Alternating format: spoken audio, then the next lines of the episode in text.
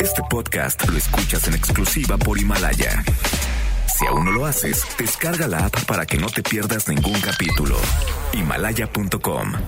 MBS Noticias presenta a Víctor Sánchez Baños. El trasfondo de la política y los negocios. Comenzamos.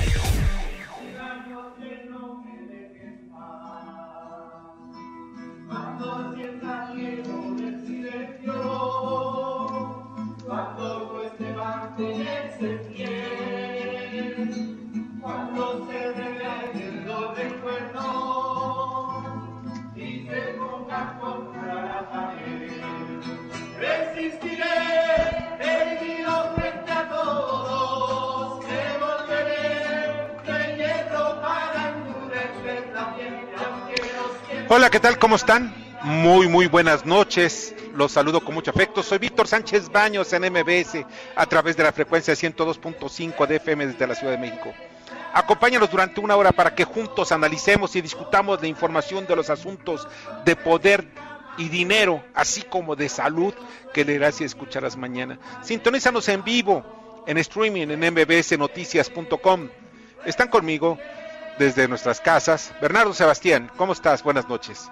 Disfrutando de este encierro, la verdad es momento para hacer otras cosas porque para qué sea la Sí, se nota que estás muy, disfrutando el encierro, pero está bien. En el estudio está Carmen Delgadillo. Hola, ¿qué tal? ¿Cómo están ustedes? Muy buenas noches. Muy buenas noches, Carmen. Y MBS está contigo en casa. Y miren, estamos escuchando, están desafinados, pero ¿saben algo? Son héroes. Son héroes, héroes anónimos, aquellos que no vamos a saber nunca sus nombres, pero saben, están dando la vida. Están arriesgando la salud de su familia. Esta, estamos escuchando Resistiré, interpretado por médicos y enfermeras de la unidad COVID en el Hospital de Especialidades del Centro Médico Nacional Siglo XXI sigamos escuchando tantito más de lo que están interpretando. De verdad, son héroes. Cantan mal, pero ¿saben algo? Los admiro.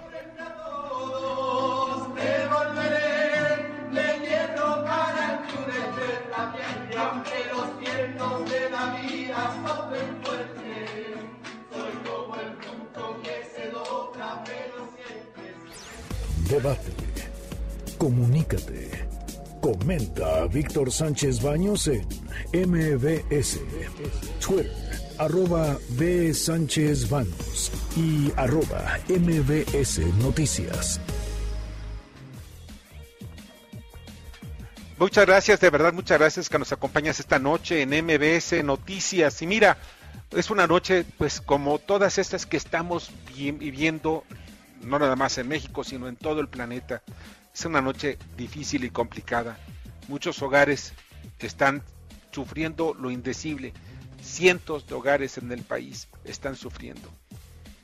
Y de verdad eh, conmueve que muchos médicos están entregando sus vidas porque están trabajando sin descanso, auténticamente sin descanso en hospitales públicos fundamentalmente y también en los privados, luchando por salvar la vida de muchos enfermos quienes están también sufriendo muchísimo. El coronavirus, el COVID-19, genera de verdad dolores gigantescos. Es una plática con el gobernador de Hidalgo, Omar Fayad, quien ya salió aparentemente, dice que ya salió de este, de este problema, dice que son los dolores de cabeza son tan intensos y tan fuertes que de verdad tienen ganas de destrozársela con la pared. Y sí es cierto, ¿no?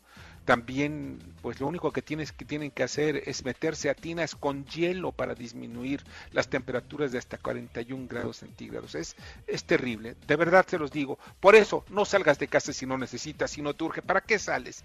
Así te proteges tú, proteges a tu familia y proteges a la humanidad, y no exagero.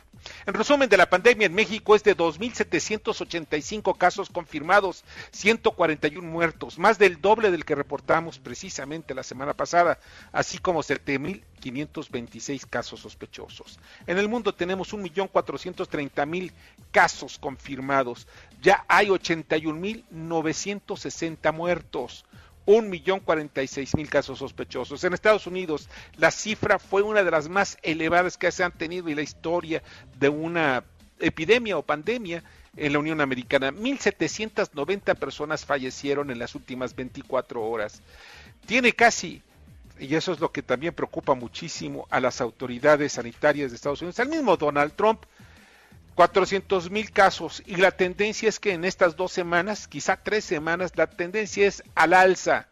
El porcentaje de mortandad es de 3.2%, está creciendo. Nueva York, como les he estado comentando los últimos días, sigue como la zona más afectada.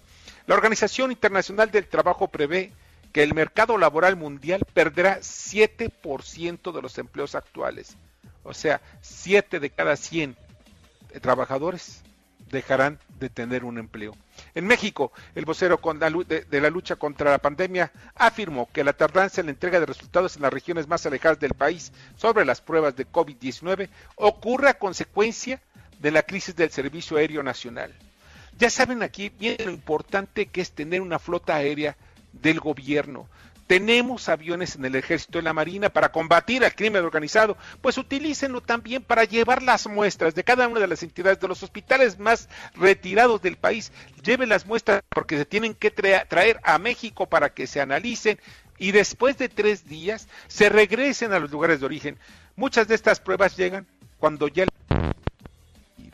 esto está ocurriendo, por ejemplo, en Coahuila, más bien en Coahuila y Durango, que es la zona de la laguna, y pues, pues hay muchas personas que no saben que están con COVID-19 y nada más están diciendo, no, no, tú tienes una neumonía típica. Y es la manera como están haciendo dos datos.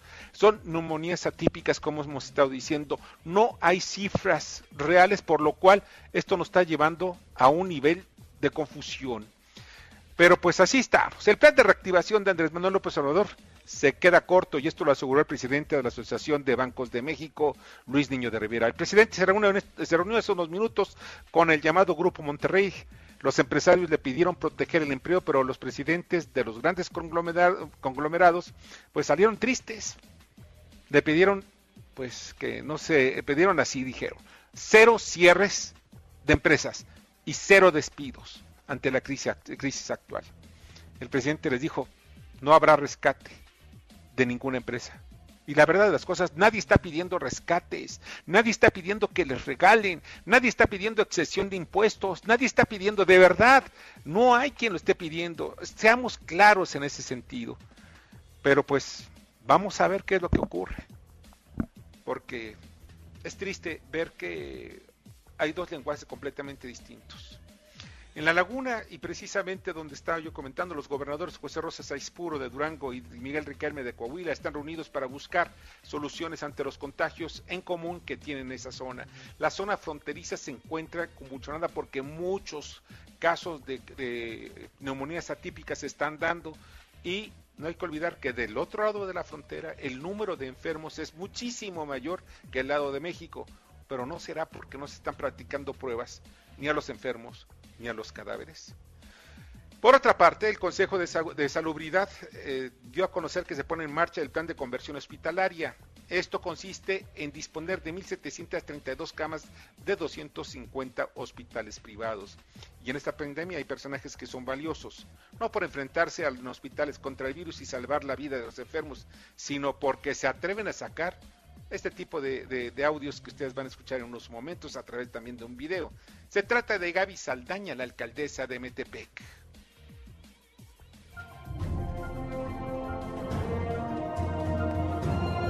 Yo soy Susana Distancia y he venido a Metepec a invitar a todos a que mantengan su sana distancia.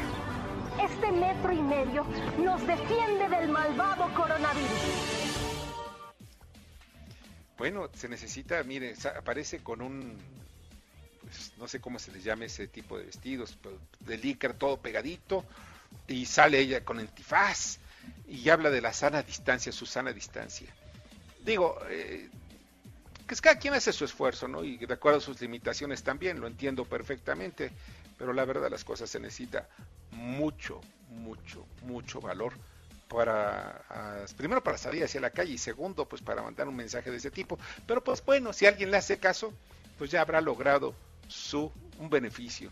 Pero pues no sé muchos creen quizá que que hizo mal. Pero en fin, en el mundo, Francia supera los 10.000, los 10.000 muertos. Y, y los asilos para ancianos se encuentran todavía muchas personas que han fallecido en España y esto ya es un escándalo porque son varios los asilos en donde los policías y los médicos se encuentran ancianos que han muerto por COVID. El pico de COVID-19 en América Latina será entre 3 y 6 semanas. Eso estima la Organización Panamericana de la Salud. Proponen anuncio, eh, pero posponen, perdón, anuncio de los premios Pulitzer. Estos son los premios más importantes para el periodismo en Estados Unidos. Advierte la IATA, colapso de aerolíneas, crisis por el COVID-19. En riesgo 25 millones de empleos de la aviación por baja demanda y lo que todavía es peor, muchas empresas van a quebrar. El Tesoro de Estados Unidos busca liberar 250 mil millones de dólares adicionales para créditos a pequeñas empresas. Y en economía, los mercados financieros reportaron así.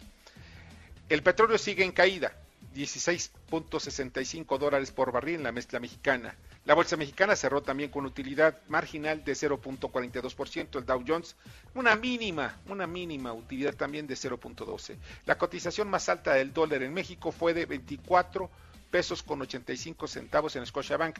El euro se vendió en 27 pesos con 97 centavos. Así abre sus mercados. Shanghai cae 0.56, el Nikkei ganaba 0.41 y el Hong Kong pues pierde 1.89. Y en otras informaciones, Estados Unidos da a Maduro otro apretón. Congela bienes de petróleos de Venezuela. ¿Y por qué? Porque en Estados Unidos tiene una gran cantidad de gasolinerías y también cuenta con infinidad de, cuentas en aquella región. Y el Consejo Coordinador Empresarial convoca un acuerdo nacional con los trabajadores para enfrentar la crisis, luego de que le dieron a los líderes empresariales el día de ayer un portazo allá en Palacio Nacional. Y pide Carlos Salazar, el presidente del CCE, no confrontaciones. Escuchemos. No nos ha faltado ni valentía, tiempo, interés y esfuerzo para tratar de convencer. La puerta se cerró, pero sabemos que a través de esta conversación con ustedes, y es lo que estamos intentando hacer, es abrir las puertas del país, abrir a la sociedad civil como lo hemos hecho muchas veces, sin necesidad de que nuestro gobierno nos apoye, pero ya sin poder tocar la puerta del gobierno. Esperemos que esto haga reaccionar al gobierno. Creo que la realidad poco a poco va a ir explicándole al gobierno y al presidente de la República que su acción de no hacer nada en apoyo de este enorme universo si esto no funciona y llegamos a los 10% de disminución del PIB y a más de un millón de desempleados y a esas tragedias humanas, el único, el único responsable es el que cerró la puerta. Bueno, fuerte, fuerte la declaración del presidente del Consejo Coordinador Empresarial. Y sobre este tema vamos a platicar, ya está en la línea telefónica, el Miguel Ángel Landeros Volquart, quien es presidente del Consejo Mexicano de Comercio Exterior de Occidente, del COMSE, del COMSE Occidente. Hola, ¿qué tal? ¿Cómo estás, Miguel Ángel? Me da mucho gusto saludarte esta noche.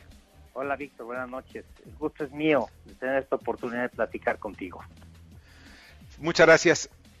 Oye, Miguel Ángel, hay algo que a mí, como a muchos mexicanos, nos preocupa, ¿no? Que sería un, un enfrentamiento entre el gobierno y el sector empresarial. Vemos que los empresarios de Jalisco pues están ahorita aglutinándose de la misma manera que pasó con los empresarios de Monterrey y seguramente también el grupo de empresarios de la Ciudad de México.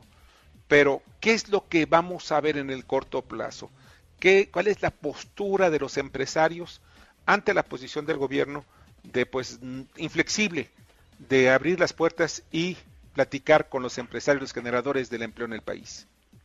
Bueno, mira, eh, precisamente la reacción que nosotros tuvimos y la acción concreta de buscar un diálogo directo, precisamente por la urgencia que hay en este momento, no solo no solamente de salud, sino económica, es derivada de la respuesta que obtuvimos del gobierno de la República este domingo en el programa emergente para el bienestar y el empleo para México, que fue a todas luces insuficiente, corta, de hecho, pues realmente no nos está dando nada de dónde asirnos.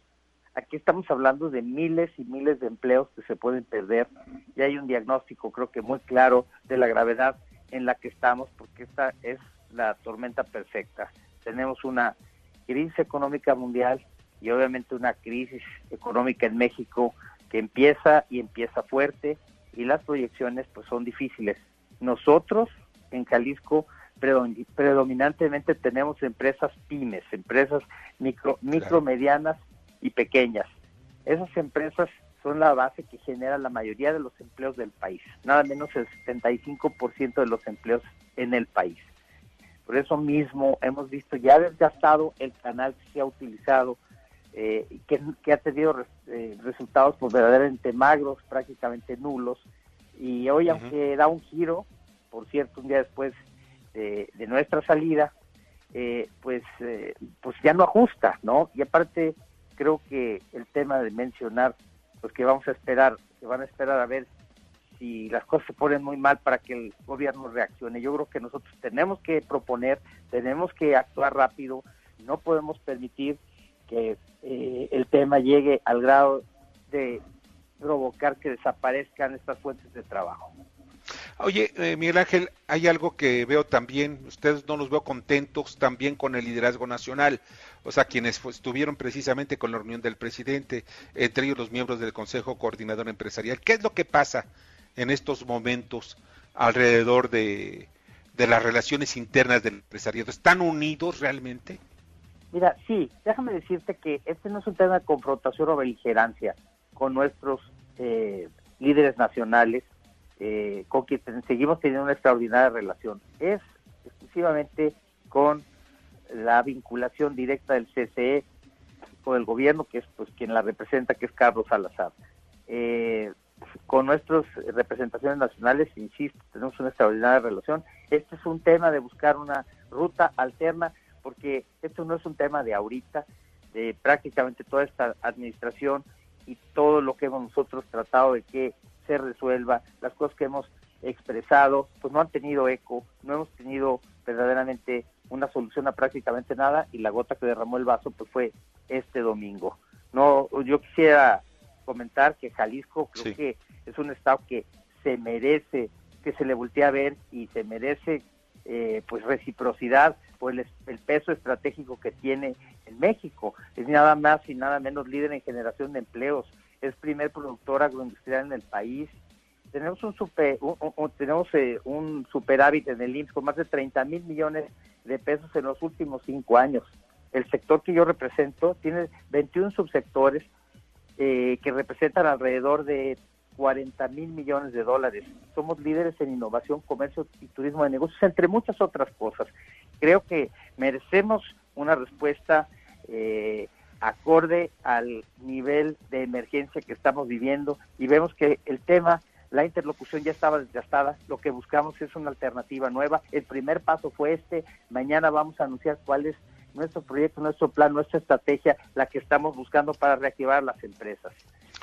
Ahora bien, estamos viendo esto, que la postura que ustedes piden es un poco más dura ante el gobierno. ¿Y cómo presentar una postura dura ante el gobierno? Porque al final de cuentas es el que trae las canicas en la mano. Bueno, es una postura real, pero bueno, al final de la historia es buscar que articule eh, lo que se ha hecho en más de 150 países. Nosotros no estábamos pidiendo que nos regalen nada, estamos pidiendo un paquete de ayuda para que oxigene a las empresas, a las más vulnerables, para que puedan atravesar esta crisis que por cierto no tiene para cuándo acabar. Son 30 días por lo pronto de parálisis, pero luego no sabemos qué va a suceder. Entonces, pues eh, yo creo que si el presidente está pensando en, la, en los más necesitados, también debe pensar en que estos eh, empleados, empleos de los que estamos hablando derivan de empresas que no tienen un dineral, no tienen, es más, eh, dinero para sobrevivir ni 20 días, hay muchas que viven al día, pero que por lo pronto su permanencia asegura el bienestar de muchísimas, de miles y cientos de miles de familias que dependen de estos trabajos. Hoy pues Miguel Ángel, no sabes cuánto te agradezco que estado con nosotros esta noche y esperemos pues que se solucionen las cosas. Cero empresas cerradas, cero empleados corridos. Muchas gracias. Esperamos. Muchísimas gracias.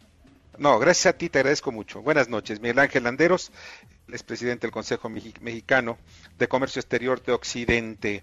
Y vamos al comentario de Luis Martínez, Luis Miguel Martínez Ansúrez eh, de la, del INAP y después, después de un corte, platicaremos con Fausto Cuevas, director de la Asociación Mexicana de la Industria Automotriz, sobre este asunto de la crisis industrial. Víctor, buenas noches, te saludo a ti y a tu auditorio. El egoísmo la desigualdad el bien común en tiempos del COVID-19. En las últimas semanas y en las semanas por venir, el tema en la agenda de gobierno ha sido y será el COVID-19. No solo en lo que se refiere a la salud, sino también a los efectos colaterales que han tenido en diferentes ámbitos de la vida nacional e internacional. El pasado lunes 30, durante la conferencia de prensa que informa diariamente la situación del COVID-19, se nos dijo que el Consejo de Seguridad General había determinado la pertinencia de declarar una emergencia sanitaria por causas de fuerza mayor a la epidemia generada por el virus. La exclusión social y las desigualdades económicas han provocado una sana distancia, pero entre los estratos de la sociedad mexicana. Eso hace imposible que todas las personas al mismo tiempo se queden en su casa. Esas desigualdades históricas se perciben en diferentes zonas de la ciudad y no se ve como un edicto gubernamental vaya a cambiar la situación. Por eso mismo, es buen momento para que pensemos en el bien común, es decir, el conjunto de condiciones que conciernen al bienestar de todas las personas. Volver a pensar que es posible que las virtudes aristotélicas puedan ser el pilar que sostenga un país solidario, empático y comprometido durante lo que es un bueno para uno será bueno para la colectividad. Por ello, me sumo a la petición para que los que puedan quédese en casa. Buenas noches. Escuchas a Víctor Sánchez Baños. Vamos a una pausa y continuamos. Víctor Sánchez Baños en MBS Noticias. Continuamos. Ahora vamos con el dato útil. La encuesta nacional de salud y nutrición 2018 reveló que mientras en 2012 la obesidad y el sobrepeso afectaban al 71.3% de la población, en 2018 alcanzaron el 75.2% abriendo la puerta a otras enfermedades crónicas, discapacitantes y degenerativas. Muchas, muchas, muchas gracias que continúan con nosotros en MBS. Y miren, hace unos minutos acaba de aterrizar en el hangar, bueno, en el Aeropuerto Internacional de la Ciudad de México, ya está llegando al hangar presidencial, bueno, lo que era el hangar presidencial, porque ahora ya se cambian los nombres, pues no estamos viviendo tiempos distintos, ¿no? El avión de Aeroméxico que está denominado como Misioneros de la Paz, que transportó desde Shanghai insumos médicos para hacer frente al COVID-19. Es el vuelo 9835 y es una importante, estamos esperando precisamente este vuelo porque trae, entre otras cosas, cubrebocas N95. Estos cubrebocas que se fabrican en China y que son eh, de una empresa eh, europea, pues permitirá cubrir el 100% de las necesidades de pues de médicos que están precisamente en contacto con los enfermos. Y pues qué bueno, esto nos va a permitir también a los mexicanos de estar muchísimo más tranquilos. Y ya está en la línea telefónica y le agradezco muchísimo a Fausto Cuevas, director general de la Asociación Mexicana de la Industria Automotriz. Fausto, ¿cómo estás? Qué gusto tenerte otra vez aquí en el programa. ¿Qué tal, Víctor? Al contrario, Muchas gracias por la invitación. Oye, Fausto, pues veo que día a día las condiciones para el sector automotriz se están complicando muchísimo.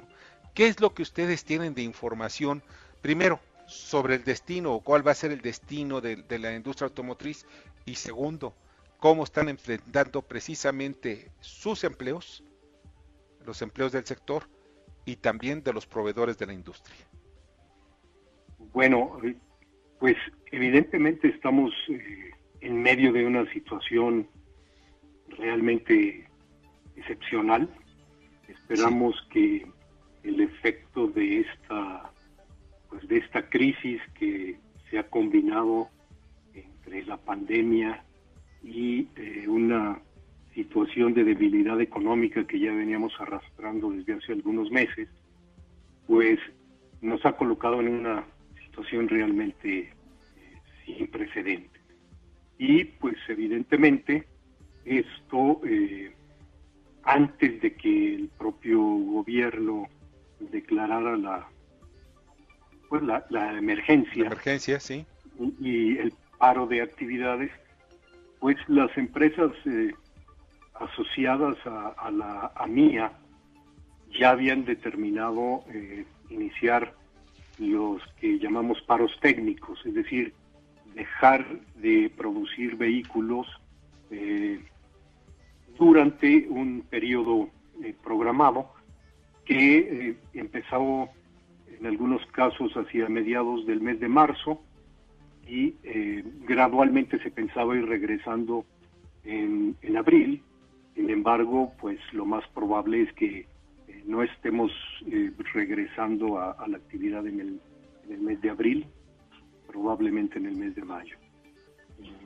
Hola, ¿qué tal? Buenas noches, Mira, lo que a mí me llama mucho la atención es qué tanta certidumbre hay en los mercados para mantener la inversión extranjera, que es la automotriz en México, porque muchos todavía hemos, luchado en el acuerdo este TEMEC que se hizo y no sabemos, de verdad todavía no tenemos cierta certidumbre porque se echó a andar, pero pues ya con esta contingencia. Claro, ¿qué tal Bernardo? Buenas noches. Eh, creo yo que el, asunto del TEMEC, del Tratado México, Estados Unidos y Canadá, es un tema que veníamos nosotros ya pidiendo que la, implementación del propio tratado pues eh, se llevara al eh, primero de enero de 2021 a efecto de conocer y tener tiempo de estudiar lo que son las reglamentaciones uniformes y eh, los nuevos requisitos de, regla de origen. Sin embargo, pues bueno, Canadá y México ya notificaron a, sus contrapartes en el tratado estar listos para, para que se lleve adelante la implementación del tratado. Falta la notificación por parte de Estados Unidos y una vez que se dé esta, pues eh, pasarían 90 días para que se pusiera en, vigor el tratado. Para nosotros esto realmente es muy complicado porque los cambios que implica el TEMEC frente a las reglas de, del Tratado de Libre Comercio de América del Norte realmente son, son importantes, es una metodología totalmente distinta y lo que esto implica es que hay que cambiar, por un lado, procesos, hay que cambiar procedimientos, eh, controles administrativos, sistemas de información eh, y eh, la comunicación con, la cadena de proveedores. Todo esto Fausto, no se lleva 90 días, ¿no? Sí, adelante. Claro. Fausto, hay algo que a mí me, preocupa y es el futuro del sector de la industria. ¿Se va a achicar? ¿Y en qué tamaño se va a achicar? Porque no es lo mismo que pues entre los vaivenes se pierdan, no sé, hasta el 10% de, la, de las ventas de automóviles nuevos en México o al 15% como llegó a pensarse, a que pueda caer más de la mitad la producción. ¿Qué ves en el futuro? Que eso es lo más importante en estos momentos para muchos que dependen de ese sector.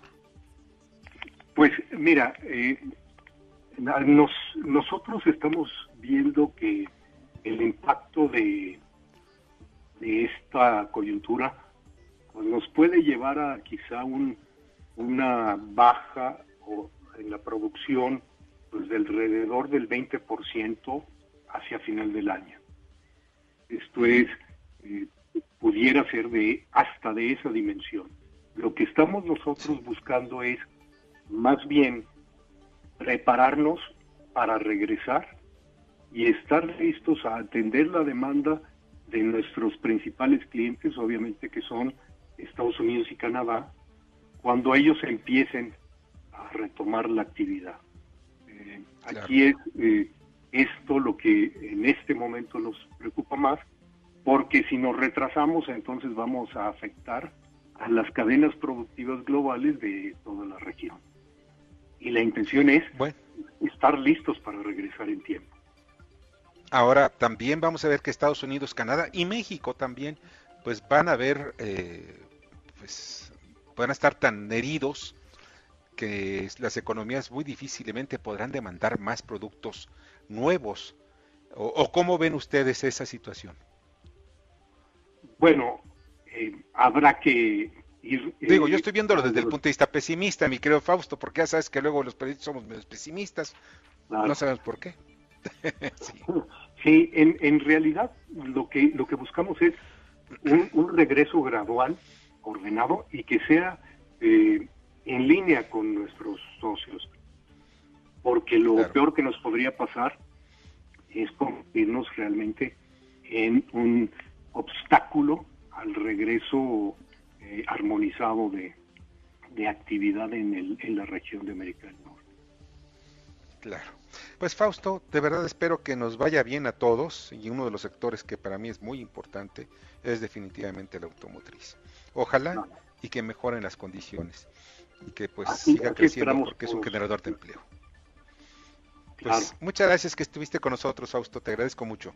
Al contrario, gracias a ustedes. Buenas noches. Muy buenas noches. Fausto Cuevas, director general de la Asociación Mexicana de la Industria Automotriz, la mía. Y vamos al comentario de Jorge Eduardo González Guaida.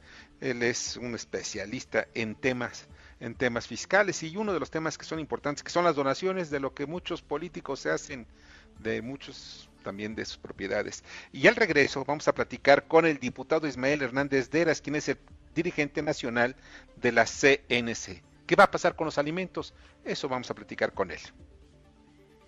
Buenas noches, Víctor. Quisiera hacer hoy un comentario relacionado a las donaciones, un tema muy interesante, ya que las donaciones, conforme a la ley del impuesto sobre la renta, son deducibles, conforme al artículo 93. Pero hay circunstancias donde nos lleva la autoridad a decir que todo este tipo de donaciones, cuando son en línea recta, deben ser por medio de una escritura pública, o en su caso por medio de un contrato.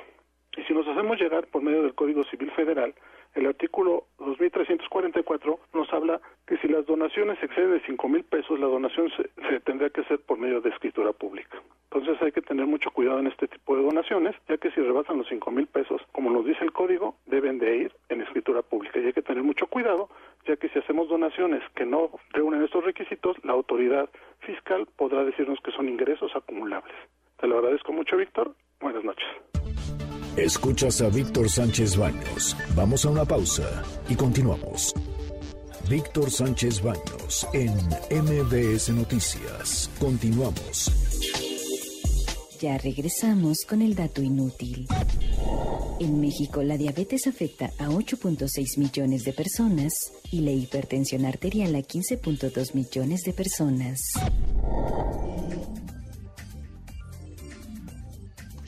Muchas, muchas gracias que continúan con nosotros en MBS. MBS está contigo en estos momentos que estás en tu casa. Por favor, no salgas. Se repite hasta el cansancio, no salgas. Si no tienes necesidad de salir, no salgas. Oye, si tienes que salir porque tienes que buscar de comer, lo entiendo. Pero de preferencia, no salgas. Es, es grave la situación y vamos a tener cuando menos un mes muy complicado en México y en el mundo se está complicando todavía más. Y pues ante todo esto también es importante ver que pues muchas empresas están poniendo también su grano de arena, están buscando también la manera de mejorar las condiciones de sus trabajadores, las condiciones del empleo en el país.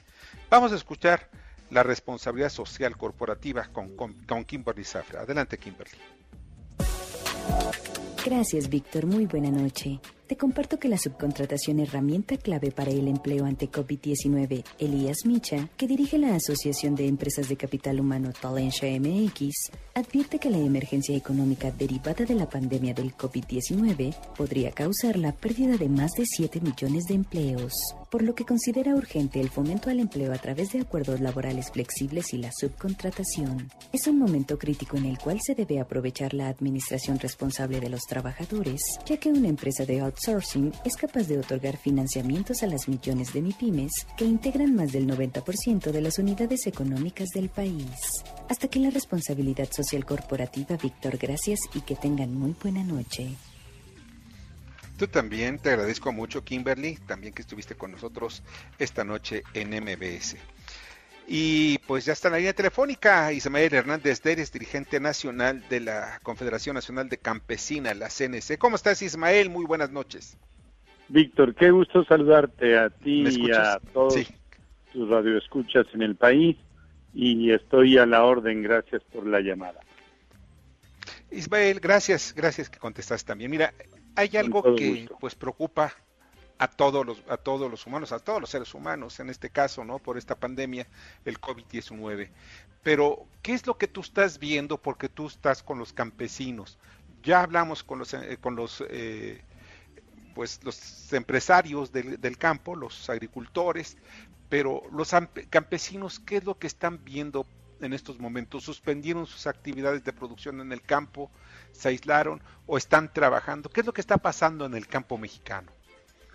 Mira, Víctor, creo que la vocación del pueblo y de la familia rural en este país es que eh, se está trabajando, se está eh, aprovechando este ciclo eh, primavera-verano para poder comenzar a preparar las tierras, para comenzar a preparar las siembras y creo que eh, la actividad en el campo eh, no para, Víctor.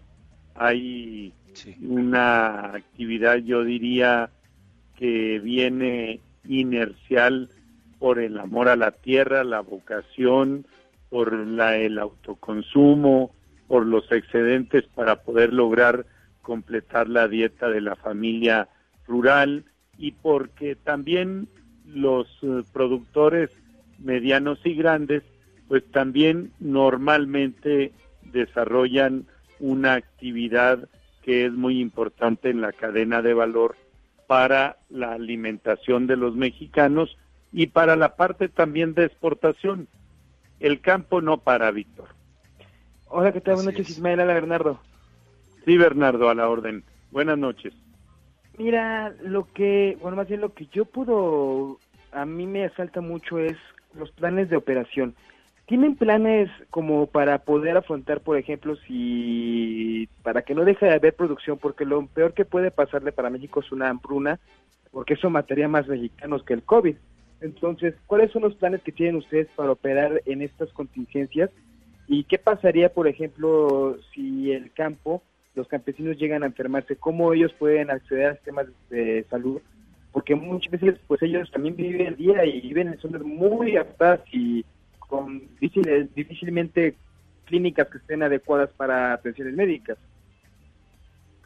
Yo creo que en el campo todavía no tenemos el nivel de concientización y de información del tamaño que puede llegar a tener el impacto de, el coronavirus eh, en esta circunstancia que hoy vive el mundo. Creo que a los tres niveles de gobierno les ha faltado todavía generar mucho más información que lleguen a las comunidades indígenas, que lleguen a, las, a los ejidos, a todas las comunidades del país para que haya una verdadera concientización de las precauciones y de los cuidados que hay que tomar. Si tú recorres como lo estamos haciendo con los cuidados correspondientes y lo estamos registrando, en cada ejido, en cada comunidad, en cada cabecera municipal, de municipios muy alejados, verdaderamente la vida eh, comunitaria está casi en condiciones normales, que hace dos, tres, cuatro, cinco meses. Entonces creo que ahí hay que profundizar y ampliar los niveles de campañas institucionales a las que está obligado el Estado mexicano en una pandemia del tamaño que se nos avecina al país, sin duda. Y por otro pues, lado, Bernardo, el tema de la productividad del campo. Yo creo que aquí hay un dilema de uno de los carriles más importantes que hoy eh, deberá de analizar el gobierno federal en sus programas. Nosotros identificamos programas de apoyo sin duda a las personas de la tercera edad que la CNC apoya. La CNC apoya a los programas de personas con alguna discapacidad. La CNC apoya a todos los estudiantes que tengan una beca para que sigan estudiando. Y la CNC apoya el programa que han denominado Sembrando Futuro, Sembrando Vida, que creemos que son programas totalmente asistencialistas para una parte muy importante que tiene que ver con personas que están en condiciones muy vulnerables, pero que es requerible y es necesario atender. Y bueno, pues son programas sociales que creo que tienen un espíritu muy importante en este momento y en esta circunstancia.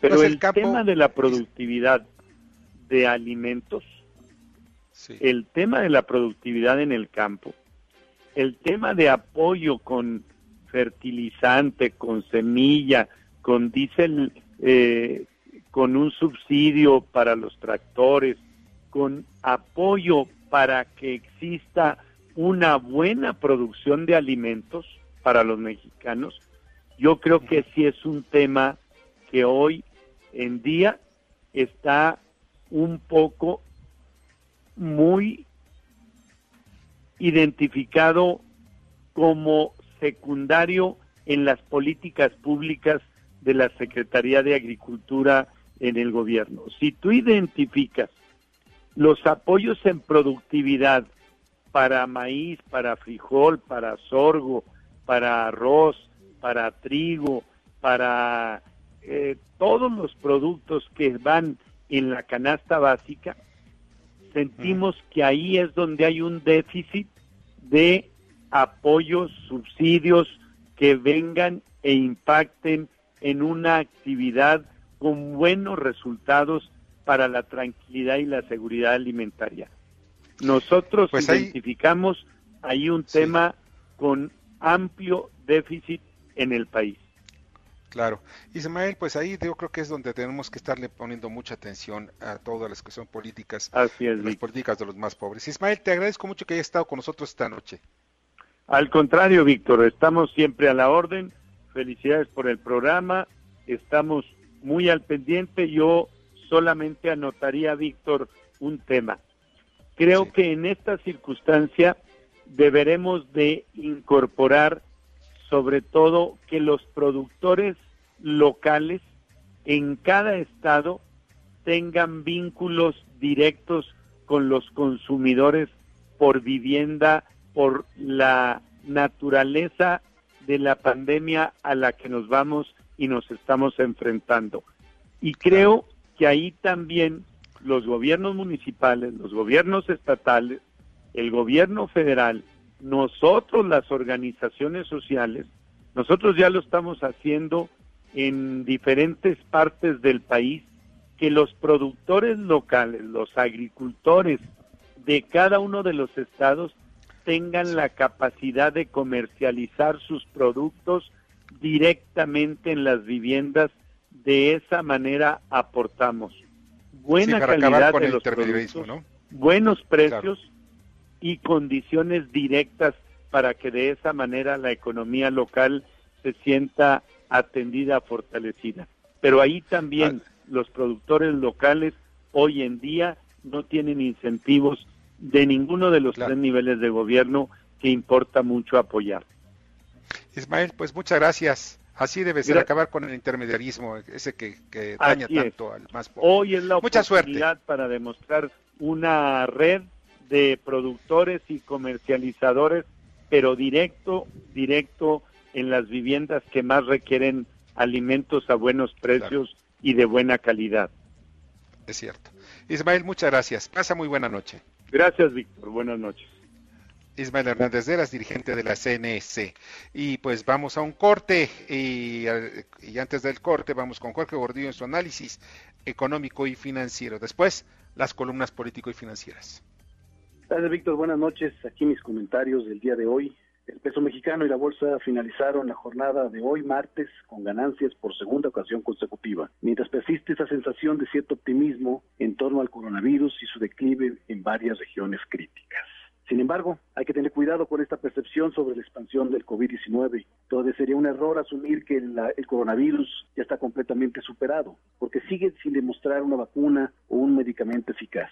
Incluso cuando se dio a conocer hoy la noticia de que Nueva York registró el peor balance en términos de número de muertos desde que comenzó el brote, gran parte de las ganancias de hoy se borraron. Los mercados financieros podrían volver a enfrentarse más caídas en, en las siguientes semanas, por lo que no hay que descartar todavía que el tono bajista y pesimista se ha alejado por completo. Otro factor importante que se dio el día de hoy eh, que generó volatilidad es el petróleo, el cual tuvo un comportamiento de altibajos en la sesión. Primero, impulsado por el mejor ánimo de que eh, se logre un acuerdo entre productores, principales productores de petróleo, incluyendo Rusia, el próximo jueves. Pero después se dio a conocer que las condiciones que han impuesto para este acuerdo es que participe Estados Unidos y que también eh, se comprometa con un mayor, con un recorte de producción. Esto genera inquietud y dudas de que se pueda alcanzar un acuerdo en el corto plazo y al final el precio internacional del petróleo, el West Texas Intermediate, retrocedió hacia los 24 dólares por barril. Hasta aquí mis comentarios del día de hoy, Víctor. Buenas noches. Escuchas a Víctor Sánchez Baños. Vamos a una pausa y continuamos. Víctor Sánchez Baños en MBS Noticias. Continuamos. Continuamos con el dato feo. Hasta ahora la diabetes, la hipertensión y el sobrepeso han sido los factores de mayor riesgo de muerte en los enfermos de COVID-19. Muchas, muchas, muchas gracias que están con nosotros esta noche. Es una noche muy bonita, por cierto, y al rato les voy a decir por qué es muy bonita. Y miren, eh, vamos a las columnas político-financieras que leerán, y leerán el día de mañana en los periódicos diarios de la Ciudad de México. Adrián Trejo, adelante.